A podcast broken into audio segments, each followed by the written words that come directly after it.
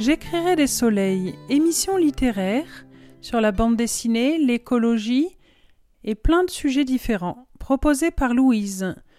Ce sera plus ou moins mensuel.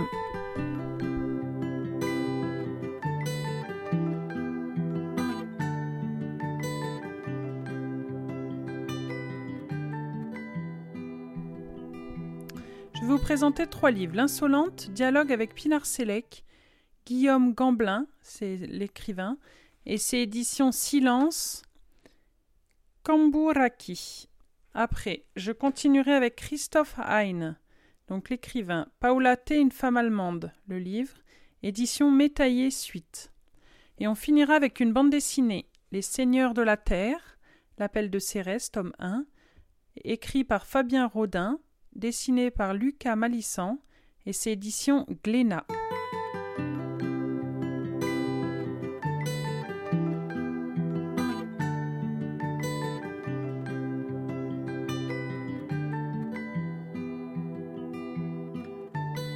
Donc l'insolente. Dialogue avec Pinar Selec, écrit par Guillaume Gamblin.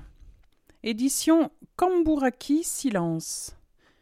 Donc ce livre est passionnant. Après avoir rencontré Pinar Selec, je voulais lire des livres la concernant. Cette femme dégage tellement de douceur et de fougue et une vraie conteuse exceptionnelle. C'est dans ce cadre-là que je l'ai rencontrée. On ne peut que s'attacher à elle. Dès qu'on la voit, c'est magnétique, je dirais. Par contre, quand on lit son livre et sa vie, on est bouleversé et touché par cette vie hors du commun. Elle fait partie de ces héros qui changent des vies par leur combat pour plus de justice et les injustices qu'ils ont subies nous révoltent. Donc Pinar Selek. Qui c'est? Lorsque Pinar Selek rencontre le célèbre journaliste arménien de Turquie, Han Dink, qui sera assassiné en 2007, celui-ci la surnomme affectueusement l'insolente. Il avait raison. Elle est insolente partout, en Turquie, en France. Sociologue, écrivaine, militante, antimilitariste, féministe et libertaire, Pinar Selek est surtout connue en raison de la répression dont elle est victime depuis plus de vingt ans, de la part de la justice turque. Dans ce livre, elle revient sur son parcours, son enfance, ses combats auprès des opprimés, avec les enfants des rues d'Istanbul, les prostituées, les Kurdes, les Arméniennes et les Arméniens. Elle raconte la torture et la prison, mais aussi la création d'un atelier des artistes de rue, d'une coopérative féministe ou d'une plateforme d'écologie sociale.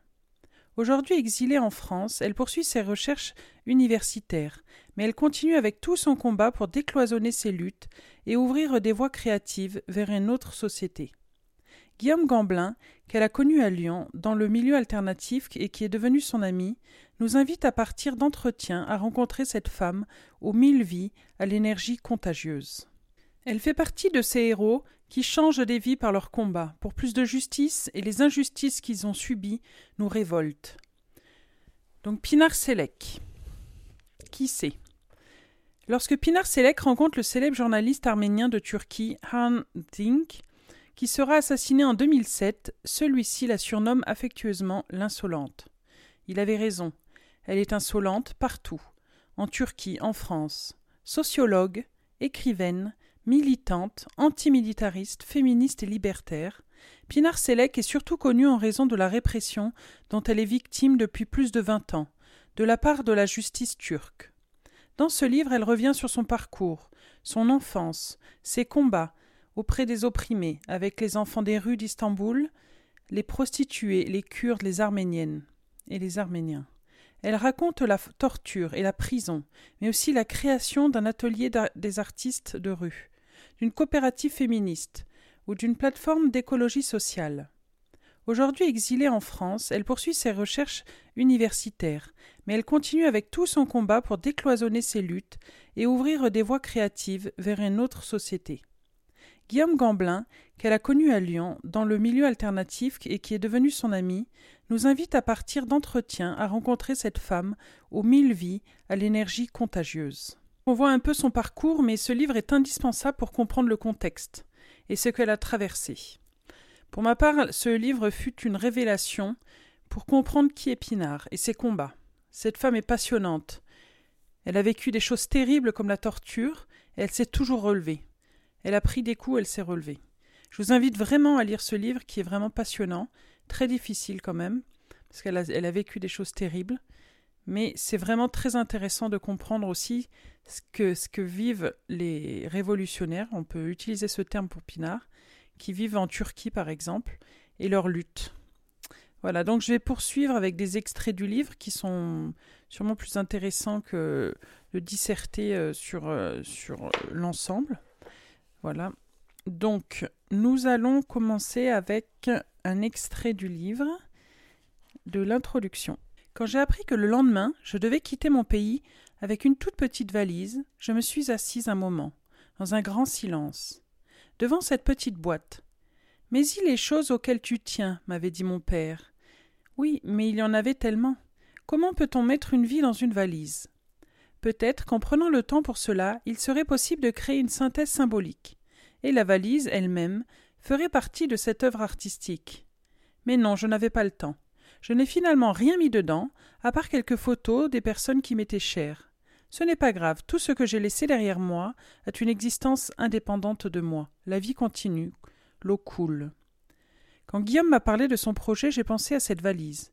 Qu'est-ce que peut tasser une vie dans une biographie? J'avais toujours refusé les propositions des éditeurs ou des journalistes. J'avais peur d'être porté par une dynamique que je ne contrôlais pas, de voir ma vie devenir un film qui ne m'appartient pas. Mais un jour Guillaume m'a dit qu'il voulait écrire ma biographie pour lier dans silence, mon journal de lutte en France, là où je me sens chez moi. Cette proposition m'a ému. J'ai accepté sans réfléchir car je la voyais comme le résultat de notre rencontre et je voulais découvrir la lecture de ma vie qu'allait faire silence. Je voulais savoir ce qui résonnait de moi, au sein de ce réseau historique de lutte alternative dans mon nouveau pays. Et j'ai accepté parce que je me sentais en confiance. J'avais raison, c'est mon grand sourire qui me l'a confirmé. Ce sourire qui s'est collé à ma bouche quand j'ai commencé à feuilleter le livre. Le travail a été dur, d'autant plus qu'il est issu de cinq ou six entretiens effectués un peu en peu de temps entre les luttes, les menaces de mort, le courage et la peur. C'est sûr que je l'écrirai autrement mais j'ai lu avec une émotion cette écriture qui reflète la conversation forte que nous entretenons depuis plusieurs années. Vous allez voir, je suis un tout petit point dans un grand tableau, avec tous ces contrastes qui abritent des mondes différents et des dynamiques contradictoires. Dans ce tableau, il y a l'horreur sans limite. Il y a aussi la résistance. Et ce n'est pas un détail, heureusement. Je fais partie d'une grande expérience de création collective, dans un espace sali et déchiré par la violence institutionnalisée. Dans ce nouvel espace de lutte, d'amour, d'amitié, de vie, j'ouvre mes portes pour commencer une vraie conversation. Entrez. Voilà, euh, cette introduction est très belle, c'est donc Pinard qui l'a faite. Et, euh, et, donc du coup maintenant on va rentrer dans le vif du sujet avec des extraits du livre euh, donc écrit par Guillaume Gamblin. Istanbul, 1987. Une fille sort du lycée français où elle étudie. Une jeune femme, comme beaucoup d'autres, qui écoute de la musique, lit et écrit de la poésie et sort avec ses camarades. Issue d'une famille engagée à gauche, elle s'implique activement dans les mouvements contestataires de jeunesse contre la dictature, militaire au pouvoir depuis 1980. Pinar Selek, 16 ans, pourrait devenir une femme à l'existence ordinaire. Elle va pourtant faire dans quelques minutes la rencontre avec une poignée d'enfants des rues qui va changer sa vie. Nice 2018. Pinar Selek est une intellectuelle reconnue en France, régulièrement invitée en Europe et au-delà à parler depuis son exil de résistance et l'autoritarisme et au capitalisme, de féminisme ou encore de littérature. Militante inlassable de l'antimilitarisme, de l'écologie sociale et du féminisme, auteur de livres, de contes, d'essais et de romans, figure de la résistance en Turquie et désormais en France. Pinard marque toutes les personnes qui la rencontrent par la force de son engagement, par sa vitalité pétillante et chaleureuse. Comme la jeune fille amatrice de poésie est-elle devenue une femme aux mille vies, une figure libertaire du renouveau de la contestation en Turquie, puis en France. Comment l'enfant, qui aime nager jusqu'à l'horizon, est-elle devenue l'une des pires ennemies du régime turc, depuis vingt ans, persécutée au-delà de l'imaginable par son audace, sa volonté inflexible de combattre l'injustice, la violence et toutes les formes de domination. La vie de Pinard est une source d'inspiration et un encouragement pour toutes celles et tous ceux qui luttent. Pour cela, j'ai pensé qu'il était important de raconter son histoire. Lorsque je discute avec Pinard de son parcours personnel, ce qui me surprend à chaque fois, dans ses réponses est le fait qu'elle commence par parler longuement du contexte social et politique de la Turquie, de l'histoire militante de son pays, avant de revenir à son histoire personnelle. Pinard parle d'abord du monde dans lequel elle a grandi, de la société dans laquelle elle naît, et des personnes qui l'ont influencée. Elle a à cœur de se replacer comme un petit point dans un grand tableau. Elle raconte des histoires de lutte, traçant ainsi comme une contre-histoire officielle de son pays. Nous avons réalisé entre avril 2017 et août 2018 plusieurs séries d'entretiens à Lyon, à Marseille, à Grenoble. Ce sont des sortes d'entretiens errants, à l'image de la vie actuelle de Pinard, qui se déplace beaucoup, à l'image aussi de son parcours. Peut-être des rencontres sédentaires auraient-elles été inadaptées à son existence d'exil et d'infatigable arpenteuse de lutte? Ce récit, dont la première matière première a été fournie par ses entretiens, s'attache à retracer les grandes étapes de son parcours jusqu'à aujourd'hui, les années de formation et de découverte, d'abord durant l'enfance et la jeunesse. C'est dans son milieu familial, puis à travers la vie dans les rues, que Pinard découvre le monde et forge ses engagements. Avec les enfants des rues, avec les transsexuels, les harcelés par la police, avec les prostituées, elle construit la femme qu'elle est en train de devenir, et aiguise sa pensée politique davantage que dans les livres et les amphithéâtres des universités. Puis viennent l'arrestation, la torture et l'emprisonnement, l'accusation de terrorisme, la persécution judiciaire, médiatique et politique qui s'ensuit, un coup de tonnerre qui s'abat brutalement sur sa vie, qui met fin à des années d'éveil et de créativité, qu'il bouleverse à jamais son existence. La deuxième partie du livre relate donc cette histoire douloureuse, à laquelle on la ramène sans cesse, vers laquelle tous les résumés de sa vie, toutes les questions qu'on lui pose convergent. Mais au-delà de cet interminable cauchemar, il est vital pour Pinard de ne pas se laisser enfermer dans ce seul récit, mais de porter attention à ce qui est au centre de ses désirs et de ses engagements, à qui fait battre véritablement son cœur, à la vie. Je veux parler de ses, rencontres, de ses découvertes, de ses lectures et de ses engagements contre toutes les dominations qui nourrissent son énergie et sa force, de son immense désir de bonheur. Après sa sortie de prison entre 2000 et 2009, Pinard connaît une période d'accomplissement, où elle devient actrice à part entière des luttes qu'il bouleverse et transforme la société. Durant ces années, elle n'a de cesse de créer des ponts entre les différents engagements féministes, antimilitaristes, écologistes. Avec les prostituées et les transsexuels, avec les Kurdes et les Arméniens, elle a le sentiment de construire collectivement quelque chose de grand et de beau. Quatrième étape à partir de 2009, l'exil. Une expérience à la fois dure et riche d'enseignements. Son parcours de vie, d'écriture, de recherche, d'engagement d'amitié se poursuit d'une autre manière, durant cet arrachement, forcé au terreau, qu'il a vu grandir, une épreuve de plus qui mène Pinard jusqu'en France, où elle vit depuis 2012. Au fil de ce dernier chapitre, Pinard partage le regard qu'elle porte sur le monde d'aujourd'hui, sur la société française et sur la littérature, sur l'université et sur les espoirs qui continuent à la faire vivre pour construire un monde à la taille de ses désirs. Donc voilà, vous voyez que c'est un livre qui a l'air euh, passionnant. En tout cas, cette introduction euh, vous l'illustre bien, je trouve. Et donc, je vous invite vraiment à lire ce très beau livre qui est L'Insolente, dialogue avec Pinar Selec, écrit par Guillaume Gamblin, et c'est édition Kambouraki Silence. You kiss my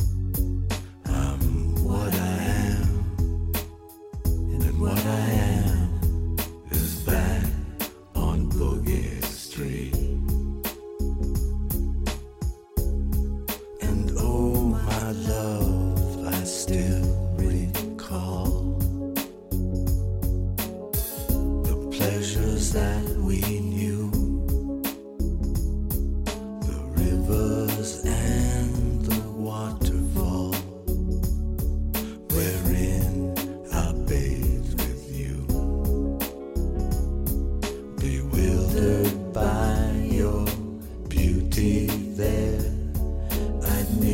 Donc on va poursuivre avec Paula T, une femme allemande, écrit par Christoph Hein, et c'est édition Métaillé Suite. Ce livre, je l'ai dévoré. L'écriture est hypnotisante. Dès qu'on le lit, on est happé par la suite et on veut découvrir la suite. L'écriture est assez simple, mais profonde et juste. Pour bien comprendre le contexte historique qui se déroule en Allemagne de l'Est, avant la chute du mur, c'est une traduction de l'allemand par Nicolas Barry. Christoph Hein est connu en Allemagne. Ses livres lui apportent rapidement une très large reconnaissance nationale, mais aussi internationale. C'est un écrivain qui a été malmené par les autorités de la RDA, censuré dans son théâtre et ses romans. En 1980, il est devenu une référence pour les dissidents et les citoyens critiques du régime en place. En 1989, il a été mis en garde contre l'euphorie qui a suivi la chute du mur. Ses prises de parole contre les dictatures et pour une Allemagne réunifiée en ont fait l'un des intellectuels allemands les plus importants, à côté de Christa Wolfe et Gunther Grass. Je vais vous lire quelques bribes du livre pour vous donner l'eau à la bouche. Paola veut être peintre. Elle ne veut que cela. La petite fille terrorisée par son père doit trouver la force de s'opposer à lui, d'abord puis à son mari. Elle luttera pour exister, pour disposer de son corps, puis pour faire des études aux beaux-arts. Elle en paiera le prix, en renonçant à son premier enfant. Paola se cuirasse contre ses sentiments. Elle se construit contre les hommes, qu'elle hésitera- n'hésitera pas à utiliser pour réaliser son rêve. Peindre comme elle le veut, dans une Allemagne de l'Est où il est dangereux de s'éloigner des canons du réalisme socialiste. Christoph Hein crée un personnage magnifique de femme, forte et pourtant si faible, qui est aussi une illustration de la difficulté à être un créateur à certaines époques. Quand on sent et on sait qu'on doit construire une œuvre, quand on y arrive ou pas, un grand roman aussi émouvant que dérangeant. Ce qui m'a tout de suite plu dans ce beau roman, c'est l'indépendance intellectuelle et physique de Paula, et cette volonté qui lui permet d'obtenir ce qu'elle veut malgré les difficultés qu'elle doit affronter, et qui la mettent constamment en danger. Tout le long du roman, on a l'impression d'être sur un fil, sur lequel tient notre personnage principal, et qu'il va se rompre, mais on ne sait pas quand. Mais elle tient, et nous fait comprendre que la vie est fragile, mais aussi très belle. Donc je vais continuer à vous lire des extraits du livre pour voir un peu l'écriture. Les yeux de Paola, dit-il tout à coup. Le jeune homme le regarda, attendant la suite, et Sébastien Gliss ajouta Elle avait des yeux si merveilleux, votre mère. Oui, acqu- acquiesça-t-il. Elle avait les plus beaux yeux du monde, ma mère, les plus tristes, corrigea Gliss. Michel Trousseau approuva d'un hochement de tête. Je savais que ma mère me quitterait prématurément. Je le savais depuis le lycée. Une fois, j'ai pu la sauver. J'avais dix-sept ans. Elle m'avait promis de ne plus jamais recommencer. Il regarda son note et à ce moment-là, Sébastien Gless put constater qu'il avait les yeux de Paola. Il sourit. Le jeune homme se leva, glissa la lettre poche de sa veste. Il l'appellerait la semaine suivante, lui dit-il. Ils pourraient prendre rendez-vous et se rendre ensemble à Kietz, dans la maison de Paola, pour examiner les toiles. Il espérait que M. Gless serait alors disposé à accepter les, dispositions testamentaires de sa mère. Gliss opina, puis il ajouta Encore une question, Michel? Quel jour votre mère est-elle morte? Quel jour? La police m'a dit le 23 mai. Mais ce n'est qu'une hypothèse.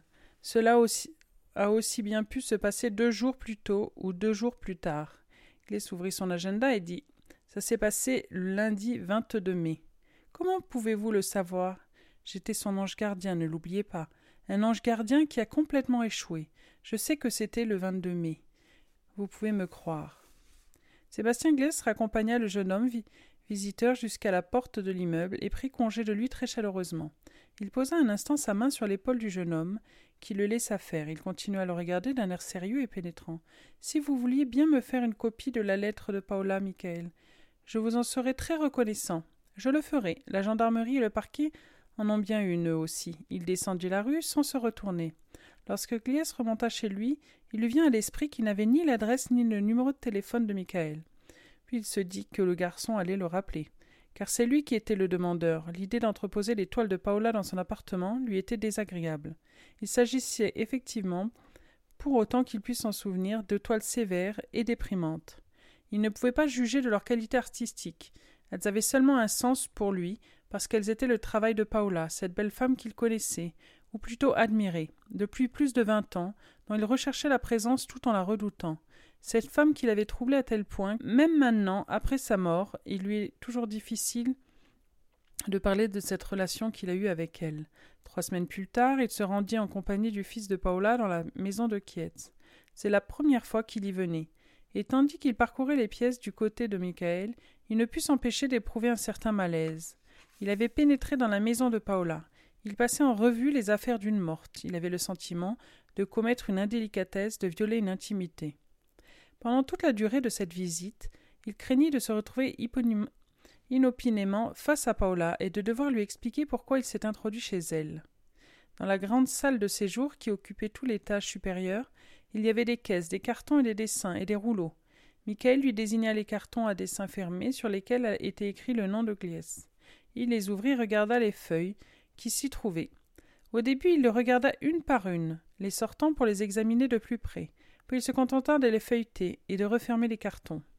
Michael était en train de faire du café dans la cuisine. Qu'avez-vous décidé? Exécuterez-vous les volontés de ma mère? Je ne suis pas la bonne personne. Je ne peux rien en faire. Cherchez un galeriste, un marchand d'art. Les travaux de votre mère ont tout de même de la valeur, et votre mère va enfin devenir célèbre.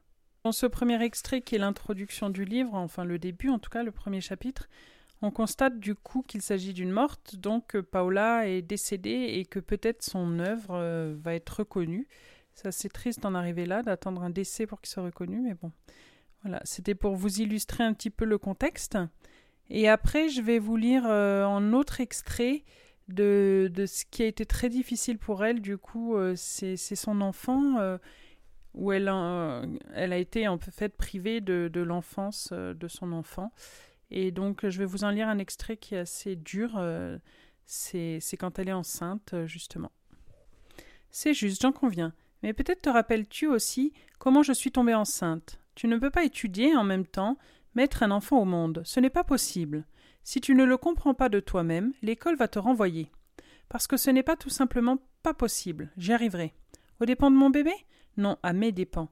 Et comme c'est ton bébé, comme tu dis, et que tu l'as fait contre ma volonté, j'espère que tu m'aideras. Je ne te solliciterai pas excessivement. À Berlin, je n'aurai pas besoin de toi, mais je veux que tu m'aides à Leipzig, pour que le week-end je puisse me reposer un peu et faire les travaux que je n'aurais pas réussi à faire en semaine à cause du bébé. Nous alternerons, quelquefois c'est moi qui viendrai, quelquefois c'est toi. On ne peut pas faire autrement, car c'est un bébé et je ne vais pas prendre le train toutes les semaines, et tu ne vas certainement pas me laisser ta voiture. Il ne dit plus un mot au sujet de mes études, il en avait pris son parti. Pendant les quelques jours que nous passâmes encore au bord du Tolens, nous abordâmes plus le sujet. Je sentais qu'il tremblait d'une colère intérieure, mais à cause de ses amis ou parce qu'il ne savait guère comment me dissuader, cela me donna pas lieu à de grandes discussions. Peut-être faisait-il tout simplement attention au bébé et ne voulait-il pas l'énerver à cause de lui. Cela me convenait. La veille de notre départ, j'étais allé à la plage avec Elke et sa fille. Frédéric était fâché parce que sa mère nous accompagnait et qu'elle ne m'avait pas pour elle toute seule. Pendant un moment, elle resta allongée près de nous sur la couverture, et elle nous écouta. Puis, de mauvaise humeur, elle dit que nous l'ennuyions et s'approcha de l'eau pour jouer, tout en nous jetant de temps en temps des regards noirs. Elke raconta la naissance de sa fille, la façon dont les choses s'étaient passées à la clinique, tout s'était déroulé facilement et naturellement. Et dès l'instant où on, on lui avait mis dans les bras la minuscule Frédéric, Lorsqu'elle avait senti sur sa peau le petit corps qui avait grandi pendant des mois dans le sien, tout a été si infiniment beau qu'elle avait oublié immédiatement les douleurs. Je souris. Elle voulait m'éviter d'avoir peur, mais je n'avais pas peur, du moins pas de l'accouchement. J'avais à faire face à quelque chose, à me prouver quelque chose à moi-même, et cette décision m'apportait un sentiment de joie, qui me transportait et me faisait oublier toutes les douleurs, me donnait force et solidité. Je lui dis que je ne redoutais pas l'accouchement et que je me réjouissais à l'idée du petit être qui croissait en moi. Elke me regarda longuement, en silence, jeta un bref coup d'œil en direction de sa fille, puis elle m'embrassa. Ce fut pour moi une surprise totale. Elle se pencha vers Moi, il m'embrassa sur la bouche. Effrayée, j'eus un mouvement de recul, mais elle me regarda avec un large sourire. Je t'envie, Paola, dit-elle. Je crois que tu fais tout mieux que moi. J'envie ta force. J'aimerais être comme toi. Son beau. Son baiser m'avait profondément troublé, mais Elke continuait tout simplement à parler. J'avais toutefois remarqué qu'elle avait pris soin de jeter un regard à sa fille pour s'assurer que la petite ne nous observait pas. Donc pour elle non plus, ce fut.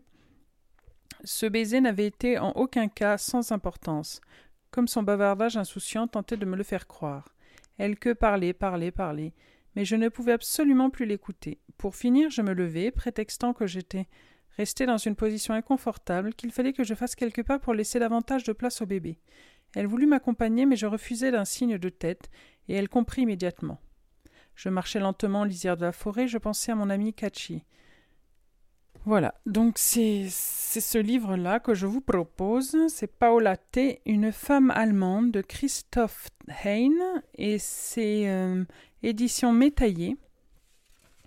C'est un livre qui bouscule, qui est très bien écrit, qui est très beau, et aussi euh, qui parle d'une combattante de l'ombre, euh, d'une femme qui se bat pour que ses œuvres soient reconnues, ou du moins qu'elle puisse en vivre surtout et qu'elle puisse faire ses études en même temps qu'elle puisse euh, avoir un enfant. Enfin, elle doit faire beaucoup de choses, c'est assez périlleux.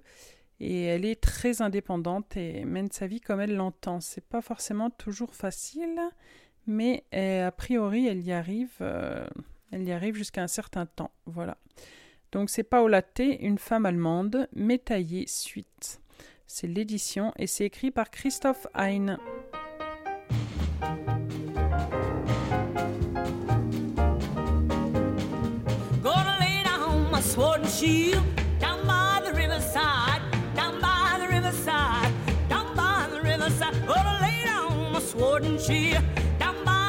side. sorry.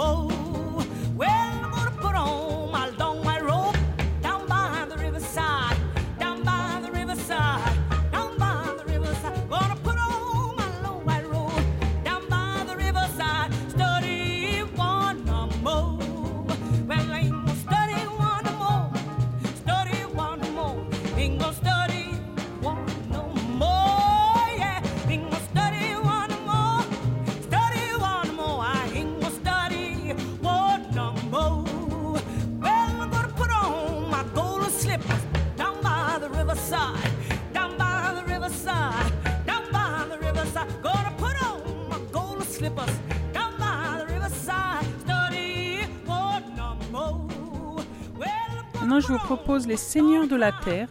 Donc, c'est le tome 1, L'appel de Cérès. Mais les autres tomes sont tout aussi intéressants. C'est Fabien Rodin et dessiné par Lucas Malissant et c'est édition Le Glénat. Voilà, cette BD est le début d'une petite série de livres sur un jeune avocat qui fait le choix de retourner à la Terre, alors qu'il a un poste envieux euh, dans une grosse boîte où il gagne assez bien sa vie, et il a un train de vie en tout cas assez indécent et luxueux. Il fait le choix de reprendre les terres familiales et de tout lâcher subitement par un ras-le-bol euh, assez général. Et en plus, euh, il a perdu sa mère quand il était jeune, et donc du coup, c'est aussi un appel euh, de, ce côté-là, de, de ce qu'elle a laissé derrière elle. Voilà. C'est un choix éthique, ça c'est sûr, et c'est un mode de vie qui est alternatif, et en plus, il est assez courageux parce qu'il va remettre en question même les cultures de son père et, la méthode de travail de son père. Il veut se débarrasser euh, du coup de tous les glyphosates et tous les intrants et partir sur euh, un terrain totalement différent qui est le bio et c'est pas forcément accepté par la famille. Donc il remet en question tout un système et euh, le système dans lequel il était. Euh, voilà, sa compagne doit suivre ce chemin qu'il a choisi et s'adapter comme elle peut. Elle qui s'est habituée au luxe et à l'argent, euh, mais est-ce justement ça la richesse, le fric qui régit la vie aujourd'hui? Le livre justement propose une autre lecture de la richesse intérieure qui n'est nullement monétaire. Beaucoup de BD abordent ce sujet périlleux du retour à la terre d'un côté souvent bucolique et pas forcément réaliste, et ça engendre, euh, alors que ça engendre quand même des difficultés, euh, déjà de comprendre le travail du, du sol et, et, tout le climat et tous les paramètres à savoir. Les sacrifices auxquels on doit s'adonner aussi, euh, donc il y a tout un volet là-dessus. Mais aussi la richesse que ça peut apporter au quotidien, comme vivre dans un environnement plus sain euh, qu'en ville. Il hein. faut pas se voiler la face, c'est quand même plus euh, harmonieux autour de nous dans la campagne et quand on travaille avec la terre. Le dessin de cette BD n'est pas extraordinaire, mais il est cependant très simple, ce qui nous permet de rentrer très facilement dans l'histoire. Je vais vous lire du coup l'introduction de Pierre Rabhi, qui est assez belle, et après euh, un extrait de la présentation du livre. Le temps est venu. On pourrait même dire qu'il est plus que temps pour l'ensemble du genre humain de se préoccuper de sa propre survie. En observant les faits, on pourrait même croire qu'il est trop tard pour remettre en question notre histoire sur une voie salutaire, compte tenu des grandes dérives imputables à une perception erronée de la réalité. Il n'y a rien de plus puissant qu'une idée dans le temps est venu, disait Victor Hugo. Le temps est bien venu de rassembler nos idées et nos forces créatrices pour éviter le naufrage. On constate avec satisfaction que la société civile réalise de nombreuses initiatives, projets qui préparent un futur viable pour des générations à venir. Cela serait encore plus efficace si la politique s'appuyait sur la créativité appelée à tort marginale. Dans ce contexte, tous les talents sont invités à aider, à prendre conscience de notre inconscience, pour se mettre au service d'une vision plus réaliste du monde. C'est à cette idée que Fabien Rodin et Luc Camalissan ont dédié leur ouvrage Les Seigneurs de la Terre. Informer, instruire et initier par la bande dessinée a parfaitement sa place. Cet ouvrage évoque parmi d'autres sujets le monde paysan. Sans paysans, aucun pays n'aurait pu être.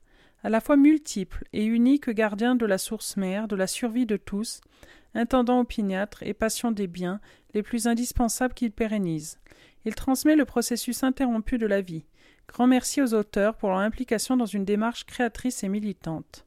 Pierre Rabhi, paysan, agroécologiste et écrivain français. En 1999, Florian, jeune avocat, est le fils d'un puissant agriculteur en Sud-Rhône-Alpes, président de la coopérative régionale. Alors qu'il ne connaît rien, ou presque, au travail de la terre, Florian accompagne son père pour un voyage d'études au Mexique, financé par un fournisseur de pesticides. Sur place, il est frappé par la misère et l'impact désastreux de l'agriculture occidentale industrialisée sur la population locale et sur le monde. Cette épreuve est donc un choc pour Florian, qui sent alors retentir en lui la peine irrésistible de la terre. À son retour, impossible de résister. Le jeune homme deviendra paysan. Mais contrairement à son père, il privilégiera une agriculture écologique et responsable. Anne, sa fiancée, voit d'un mauvais œil ce revirement de carrière. Et que dire de son père, qui incarne l'agriculture productiviste, censée nourrir la planète à grand renfort de technologie et de chimie? Donc le tournant qu'a pris euh, Florian, il est quand même assez courageux et de remettre en question tout, ce système-là et toute la production euh, euh, dépendante au glyphosate et tout ça. Et euh, donc, je trouve que c'est intéressant qu'il y ait tout ce volet-là qui soit mis en avant parce qu'il y a quand même beaucoup de paysans qui reprennent des terres existantes et qui n'ont pas forcément le courage, comme à Florian, de, changer complètement de modèle et donc de se mettre à dos sa famille. Donc, ça, c'est aussi assez intéressant comme lecture, quoi.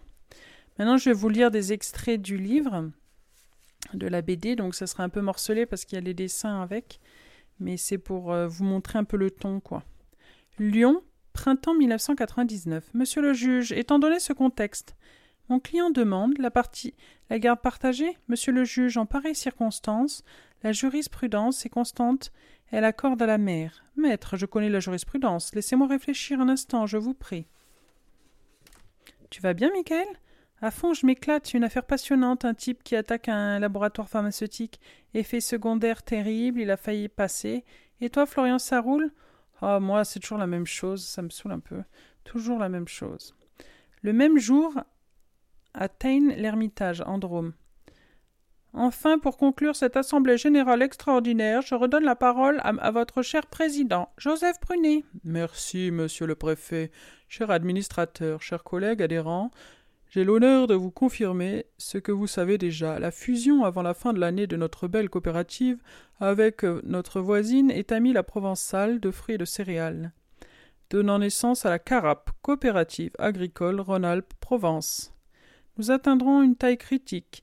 11 000 adhérents, 350 000 tonnes de collecte, 120 magasins, 130 silos.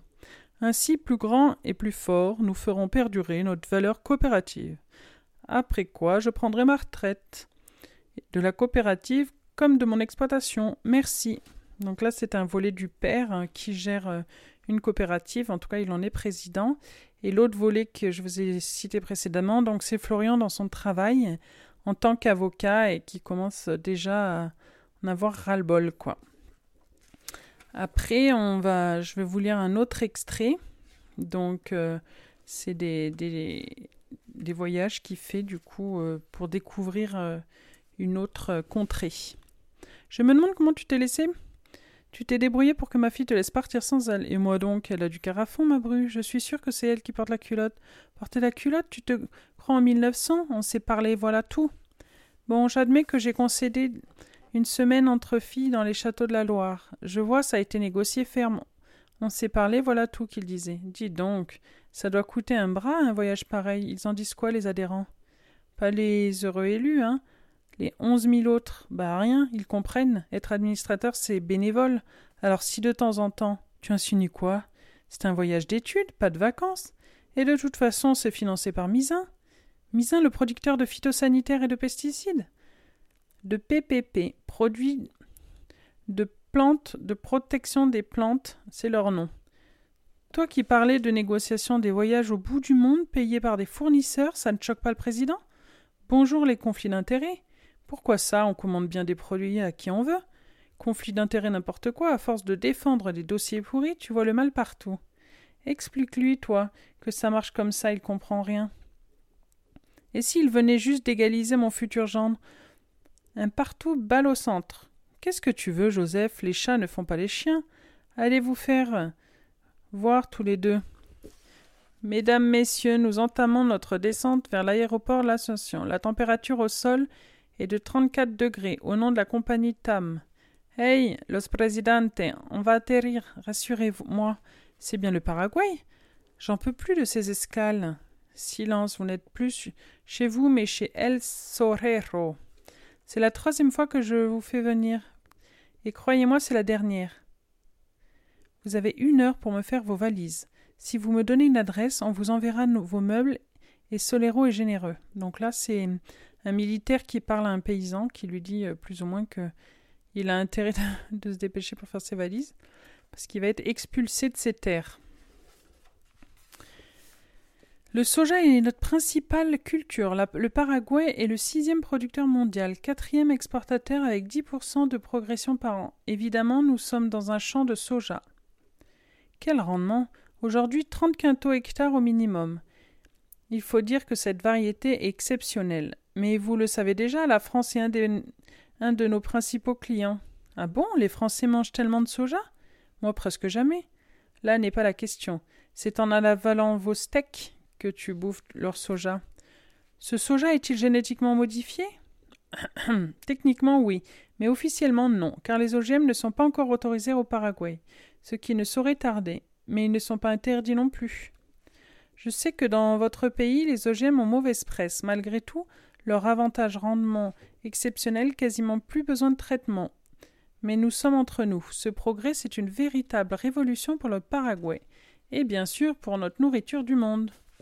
Pourquoi quasiment plus besoin de traitement? Car notre soja est génétiquement conçu pour résister à plusieurs maladies. Il est aussi euh, RR. Notre herbicide Roundup est sans effet sur lui, ce qui permet à l'agriculture de traiter massivement sans se poser de questions. Son soja ne craint rien. Ce qui permet surtout à Misan de verrouiller le paysan avec sa seule semence et le seul herbicide qu'elle tolère, trop fort. Voilà comment on les a coincés.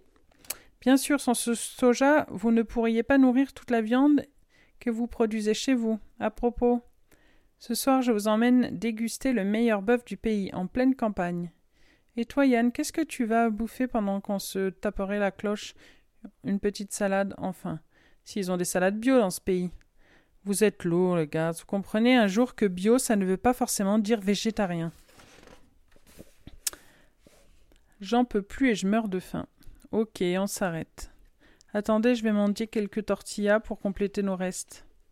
Donc là, c'est la famille expulsée qui se retrouve à devoir mendier pour euh, survivre. Regardez nos affameurs, ces voleurs. Misin. il y a la voiture qui arrive avec Misin. Bande de salauds, j'étais un bon agriculteur, nous étions heureux. Vous et votre société, vous m'avez volé mon exploitation. Vous avez jeté ma famille à la rue. Mais que dit cet homme? Traduisons, traduisez, voyons. Il nous demande de l'argent, bien sûr, c'est justement un mendiant. Un assisté comme il y en a tant ici, c'est justement triste. Gardez votre pitié. Ce que je veux, c'est que vous me rendiez ma ferme. Je conduis ma famille dans un bidonville. Quelqu'un sait où sont les toilettes? Désolado. J'étais à la table tout à l'heure. Vous parlez en espagnol? Oui, nous venons de France. Je suis l'interprète, le seul à vous avoir compris. Notre guide traduisait autre chose. À tomar el bouffait un steak. Je comprends, je suis désolé. S'il vous plaît, monsieur, restez, il faut qu'on vous raconte. Qu'ils dégagent, tous des voleurs. Juanito, cesse de faire l'enfant, ce monsieur s'intéresse à nous. Je suis sûr qu'il en fera quelque chose.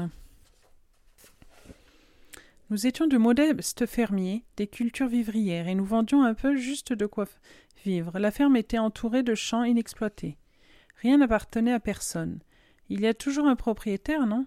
Peut-être nos grands-parents et nos grands-parents étaient là, mais nous, nous n'avions pas de titre de propriété. D'abord, El Sorero a commencé par offrir des cadeaux aux enfants et à leurs anniversaires. Puis il est devenu ami de Juanito. Ami, tu exagères. J'ai bien dit ami et cesse de me couper. Un jour, il nous a proposé de nous louer les terres inexploitées. Un contrat de trois ans. Nous gardions nos cultures vivrières. Nous avons accepté. Cet argent améliorait notre vie. Souvent, El Sorero allait dans les champs avec des gens de cette société mise. Partout ils, sont, ils ont planté du soja. Mais ce qu'ils ont semé, c'était la mort. Pour pouvoir soigner Cipriana à la ville, nous avons accepté de vendre les El Sorero terre qui nous louait. Un jour, il est revenu avec un titre de propriété officielle de la ferme. El Sorero n'aurait pas eu du mal à corrompre un fonctionnaire, vu qu'il possédait déjà tous les champs, et ce qu'un et que c'est un homme très puissant. Vous aussi, vous êtes responsable. Pour qui, hein Tout ce soja pour vous, les Américains et les Européens? Tu ne l'as pas recommencé, les voilà. Arrêtez-les. Ce sont des terroristes, ils nous ont agressés dans le restaurant. Terroristes, nous? On est devenus des mendiants à cause de toi, voleur de ferme. Affameur, puta. Allez, on les embarque tous. Pas lui, c'est un touriste français de mon groupe. Lâchez mes parents, Cipriana. Te mêle pas à ça. Et puis ça, ça s'évanouit pour un rien, on s'occupe d'elle. Tu m'as entendu, petit con, lâche-la immédiatement. Ma chérie, ma toute petite, tu l'auras voulu. Bam Il lui a mis un coup de poing au militaire pour récupérer la petite qui est tombée dans les pommes. Et alors, du coup, il se retrouve emprisonné, euh, Florian. Toi, t'as une veine de pendu. Si jamais je te revois, cette petite fille, Cipriana, elle s'est réveillée. Il est tombé amoureux, le petit français. Je peux t'en trouver des plus jolies, tu sais, et mieux roulées. Mais je sais pas si elle voudrait d'un puceau comme toi. Dis, tu ne voudrais pas que tu en que tu en aies assez fait comme ça? Ici, elles aiment les hommes, les vrais. Si ça se trouve, elle est morte. Enfin bon, c'est terrible. Donc du coup, la petite fille, elle se retrouve à l'hôpital. Euh, du coup, Florian, il la recherche. Eux, ils sont très insultants, surtout les militaires, là. Ils sont très graves. Voilà. Donc là, il va chercher à l'hôpital pour avoir des nouvelles de la petite fille. Je peux te parler? Ah, tu es libre, entre. Mais avec qu'est-ce que tu as choisi de raconter? Malheureusement, je connais ça par cœur. Bienvenue dans l'agriculture productiviste mondialisée. Alors on ne peut rien faire? Pourquoi tu crois que je suis devenu bio? Et voilà, c'est une des solutions euh, de changer ce système. Voilà. Donc euh, voilà, ça illustre un petit peu euh, les tensions qu'il y a quand il fait la visite au Paraguay. En fait, c'est pas son père, mais c'est son beau-père, et il va reprendre partie des terres pour travailler différemment. Mais du coup, on voit les conflits qu'il y a constamment avec euh, son beau-père, euh, qui a un autre modèle agricole, et aussi euh, les questions que se pose Florian, qui sont assez intéressantes, d'où vient son alimentation et comment elle est gérée. Et, voilà. Donc je vous invite à lire Les Seigneurs de la Terre, La de Céreste. Ça c'est le premier tome, il y en a plein d'autres. C'est écrit par Fabien Rodin et dessiné par Lucas Malissant et c'est édition Glénat.